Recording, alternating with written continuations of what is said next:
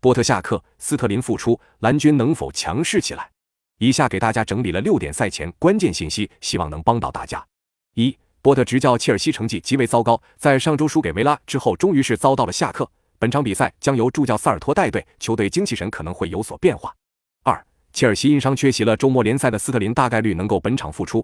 他在前场的突破和传球对目前的切尔西来说很关键，并且切尔西中场坎特也终于在上轮替补出场迎来复出，他对切尔西的作用也很关键。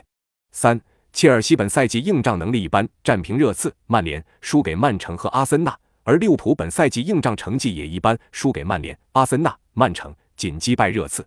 四。利物浦的中场迪亚戈与边锋迪亚斯虽然都已经恢复了训练，但克洛普表示他们还需要等待。而努涅斯、加克波以及若塔最近的进攻表现都一般。